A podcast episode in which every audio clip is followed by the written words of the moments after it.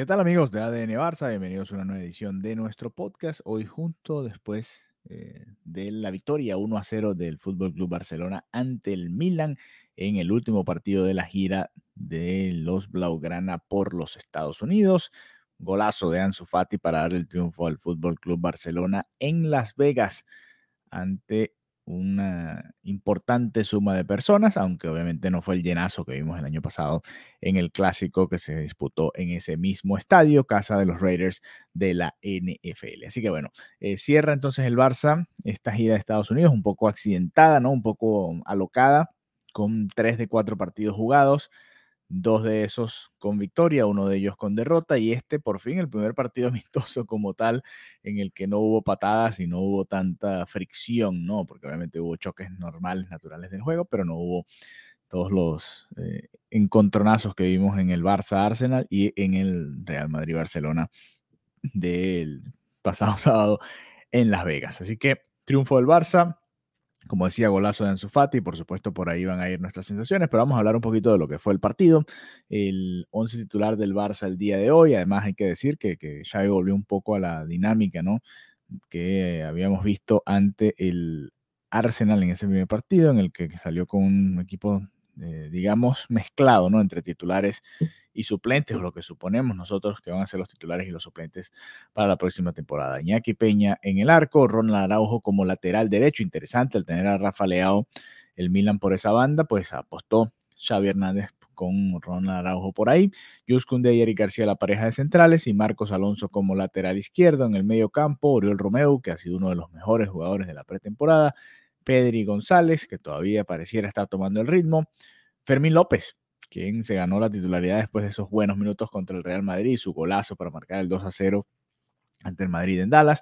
Y adelante Rafinha, en el sitio que le correspondía a Dembélé, que ya sabemos que está con un pie y medio en el Paris Saint Germain, Ferran Torres y Abde, que también ha sido otra de las buenas noticias de esta pretemporada. Me voy a ir en esta primera parte con lo que hizo Abde, sobre todo por esa banda, creo que va a ser fundamental. Él o Ansu Fati, vamos a ver qué termina definiendo Xavi hasta ahora. Eh, Gaby no ha jugado ni un minuto de estos amistosos. Obviamente no está para jugar y, por algo Xavi no lo ha puesto, así que suponemos que no va a llegar al primer partido de la temporada. Todavía queda, por supuesto, el Gamper contra el Tottenham y después estaría debutando entonces el 13 de agosto, pero por ahora tenemos que eh, hacer el equipo sin Gaby en él, ¿no? El, sí, el 13 de agosto contra el Getafe va a ser el debut. Eh, todavía faltan nueve días, podría llegar, pero la realidad es que parece que llega sin fútbol, ¿no? Y eso es lo que me preocupa a mí y lo que hace que piense que Gaby no va a estar entre los elegidos para comenzar, al menos en estas primeras de cambio. Otro que no vio minutos hoy fue Gundogan, por ejemplo, que también había salido con molestias en el partido anterior ante el Real Madrid. Pero eh, enfocándonos un poco, creo que la, buena noticia, más allá de Oriol Romeo, que como ya les decía, para mí ha sido uno de los mejores jugadores de esta pretemporada, me voy a ir con eh, Abde y también Ansu Fati en su medida, además marcando un golazo el día de hoy junto a Valdé, porque aquí hay que hacer la diferencia, ¿no? Abde le tocó jugar con Marcos Alonso, que por supuesto no aporta lo mismo que Alejandro Valdé por esa banda. Y cuando vimos a, Ansu Fati y a Valdé haciendo de las suyas por ahí, pues nos dimos cuenta que ese es un, un dúo que nos gustaría ver, ¿no? Obviamente con Abde o con Ansu Fati, el que sea que juegue por ahí por esa banda, me parece, me da la impresión que va a disfrutar mucho, ¿no? Lo contrario por la derecha, ¿no? Rafinha parecía que tenía la oportunidad varias veces de, de darle la pelota a Ronald Araujo que pudiese eh, ir por ahí, ¿no? Llegar hasta la línea de fondo y centrar atrás o tratar de hacer una jugada de ese estilo. Y, le cuesta un poco más, ¿no? Por esa banda del Fútbol Club Barcelona y es donde se va a extrañar a Dembélé en esa función que tiene de desbordar por ahí. Pero bueno, esa es la realidad del Fútbol Club Barcelona. Rafinha estuvo muy enchufado en los primeros minutos. Tuvo una de las oportunidades en la primera parte, un disparo rasante al primer palo de mañana y bueno, creo que va a ser el titular en la posición. Si el Barça termina jugando un 4-3-3, por supuesto con Robert Lewandowski, que no ha estado nada bien en esta pretemporada, más allá que comenzó con gol ante el Arsenal, me parece que, está todavía fuera de, ritmo, ¿no? ¿no? No fuera de forma, sino fuera de ritmo futbolístico y se nota en muchos momentos, a la hora de recibir, a la hora de perfilarse, a la hora de sacar el disparo, le falta un poquito de velocidad. Y hay que recordar que la va a ir perdiendo, ¿no? También está entrando ya hacia la recta final de su carrera y no es eh, extraño que esto suceda. Ferran Torres, tanto él como Ferran Torres estuvieron bastante alejados de, las posibilidades dentro del área. Eh, muchos más activos, Abde, Rafinha, Ansu Fati y el propio Lamin Yamal, ¿no? Que estuvo eh, bastantes minutos en la segunda parte y que pudo, incluso tuvo oportunidades de marcar el 2-0 en un par de ocasiones. Además, creo que Alejandro Valde se sigue consolidando como uno de los mejores laterales incluso del, planeta en estos momentos. Hoy volvió a demostrar que está por encima de, su competencia. Y vamos a ver qué termina definiendo Xavi por ahí, a ver quién va a ser la llave de Alejandro Valde para tratar de desbordar por ahí. Por supuesto, eh, suponemos que Gundogan va a jugar por ese lado, al no estar Gaby Vamos a ver qué hacen, porque pareciera que Romeo va a jugar junto a Frenkie de Jong y Pedri Gundogan. Esa es, otra de las situaciones que pareciera estarse dando en estos momentos. Romeo fue titular en todos los partidos de la, de la gira en los Estados Unidos y probablemente lo sea contra el Tottenham y eso nos diría que va a ser titular también contra el Getafe en ese primer partido de liga. Vamos a ver cuál es la realidad realmente ahí. Y Pedri que tampoco ha terminado de despegar, ¿no? Me da esa sensación de que todavía le falta y que vamos a ver, vamos a ver qué sucede con él y con Gaby. Y si tienen que jugar, si van a jugar todos los mediocampistas, porque así ha sido el planteamiento de Xavi, a ver qué sucede con ellos. ¿no? A mí me gustaría realmente ver el 4-3-3, pero eso, sobre todo teniendo a Romeo en la cancha, eso significaría sentar o a De Jong o a Gundogan o a Pedri, ¿no? Y ahí es donde se complica un poco la ecuación y todo se pone un poquito más difícil, ¿no? Así que veremos, el Barça tiene opciones por ahí, aunque me sigue preocupando la falta de pegada. Más allá de que le hicieron tres al Real Madrid, que tuvieron muchas ocasiones, contra el Arsenal también generaron, pero hay instancias en las que están cerca del área y todavía no se terminan de animar a rematar. Y bueno, creo que ha sido una de las críticas, ¿no?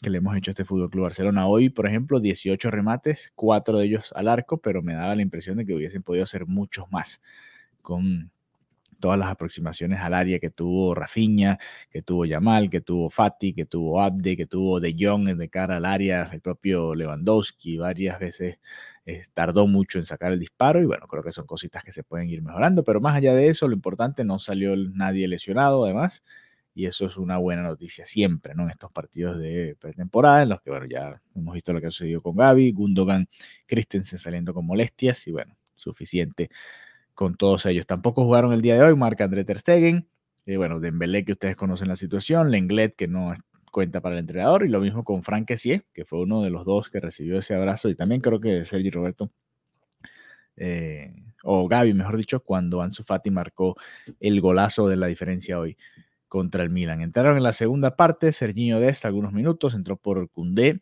y movieron a Araujo al puesto de central.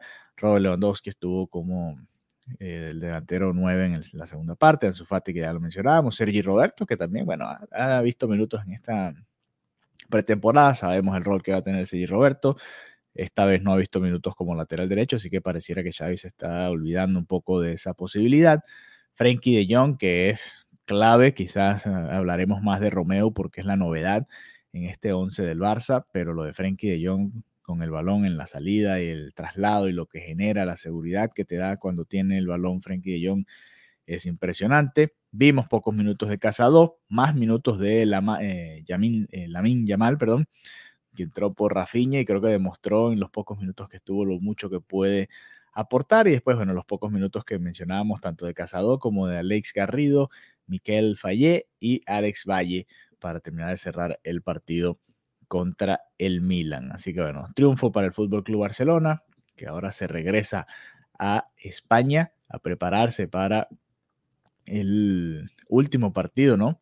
De la pretemporada, que es el Gamper, y después ya terminar de cerrar el ciclo para eh, lo que va a ser el duelo contra el Getafe en Madrid, en, allá en el estadio del Getafe, el 13 de agosto. Por supuesto, todavía no hay más detalles en cuanto a la situación con Guzmán Dembélé. Ayer grabábamos un episodio junto a Mariana Guzmán y hablábamos de, las cláusulas, ¿no? De todo lo que tiene que suceder. Y bueno, al parecer había una cláusula privada entre el Barça y Dembélé dentro del contrato que simplemente tenían que informarle al Barça que Dembélé se tenía que ir para mantener el precio de 50 millones, el 25, mejor dicho, el 50% que serían 25 millones que iría para su agente y todo lo que ustedes conocen. Pero más allá de eso, creo que llegó el momento de cerrar ese ciclo y si se quiere ir, pues que se vaya. En el Barça, eh, en estos momentos también hay, hay quien pueda tomar el testigo y bueno, va a terminar la pretemporada, una pretemporada que yo pensé que iba a tener a Messi, a Dembélé y, al final no lo va a tener ninguno de los dos. Van a ser las figuras en el ataque Rafinha, Lewandowski, Ansu Fati, Abde, Ferran Torres. Van a ser los, los que van a estar más cerca del arco rival. Así que bueno, nada, gracias por habernos acompañado. Vamos a estar haciendo, por supuesto, un episodio mucho más eh, completo adelante y ya de cara a lo que va a ser el Gamper, un poquito un, recuento de lo que fue esta gira en los Estados Unidos. Lamentablemente se suspendió ese partido contra la Juventus, que, bueno, son minutos que no pudo jugar el equipo. Además sufrió esa situación de salud una gran parte de la plantilla, de la que, bueno, ya se han ido recuperando y, y bueno, gracias a Dios pudieron cerrar esta gira por los Estados Unidos con un par de triunfos, pero más allá del triunfo, las sensaciones de que por supuesto hay muchas cosas para mejorar, pero que el, equipo puede eh, competir ¿no? con los mejores equipos de Europa esta temporada. Este partido, este resultado 1 a 0 también es engañoso. El Milan tuvo sus ocasiones, Iñaki Peña sacó un par de, de ellas y también se fallaron el gol del empate en el último eh, cuarto del partido. Pero bueno, así es el fútbol y veremos qué sucede ahora para el Fútbol Club Barcelona. Por ahora se cierra de esta manera la gira por los Estados Unidos ahora a regresar a España para terminar de completar la pretemporada, esperando las noticias. Ahora viene un largo vuelo desde Las Vegas hasta Barcelona. Vamos a ver si hay, esta es una, curiosidad que tengo, porque no, no creo que haya vuelo directo Las Vegas-Barcelona, ¿no? Tienen que hacer algún tipo de escala, supongo yo, en Nueva York o algo de ese estilo porque es bastante lejos. Para que tengan una idea, Las Vegas queda unas 5 o 6 horas en vuelo hasta eh, Miami, que es donde yo estoy, en el sureste de los Estados Unidos. Y vamos a ver acá, por ejemplo, estoy viendo varias opciones. Son 13 horas de vuelo, 13 horas 20 minutos, con escala, por supuesto. Por ejemplo, esta escala es en Chicago, una de las opciones. Otra de las opciones es Filadelfia, una opción es Miami también como una de las escalas, para que tengan idea de lo lejos que está el Fútbol Club Barcelona en estos momentos. Estaba más lejos todavía porque estaba en California y bueno, poco a poco se ha ido acercando más hacia el centro del país y bueno, ahora a regresarse a España para terminar la pretemporada y a ver qué sigue sucediendo, ¿no? Con todas las noticias que se van dando alrededor del Fútbol Club Barcelona en estas últimas horas del mercado de fichajes, que bueno, ha sido muy interesante y muy raro, ¿no? Todavía queda un mes, como decía Xavi, hasta finales de agosto esto está abierto. Así que atentos a todo lo que va a ser la información del Fútbol Club Barcelona. Nosotros, por supuesto, en arroba de arroba Marianita Guzmán y arroba Alejandro 32 Estaremos haciendo todos nuestros comentarios con respecto a la situación. Y nada, esperamos sus mensajes. ¿Qué opinan del partido del Barça el día de hoy? ¿Quiénes han sido los mejores de la pretemporada para ustedes? ¿Y cuál debe ser el 11 que debe utilizar el Barça en ese partido del Gamper, por ejemplo?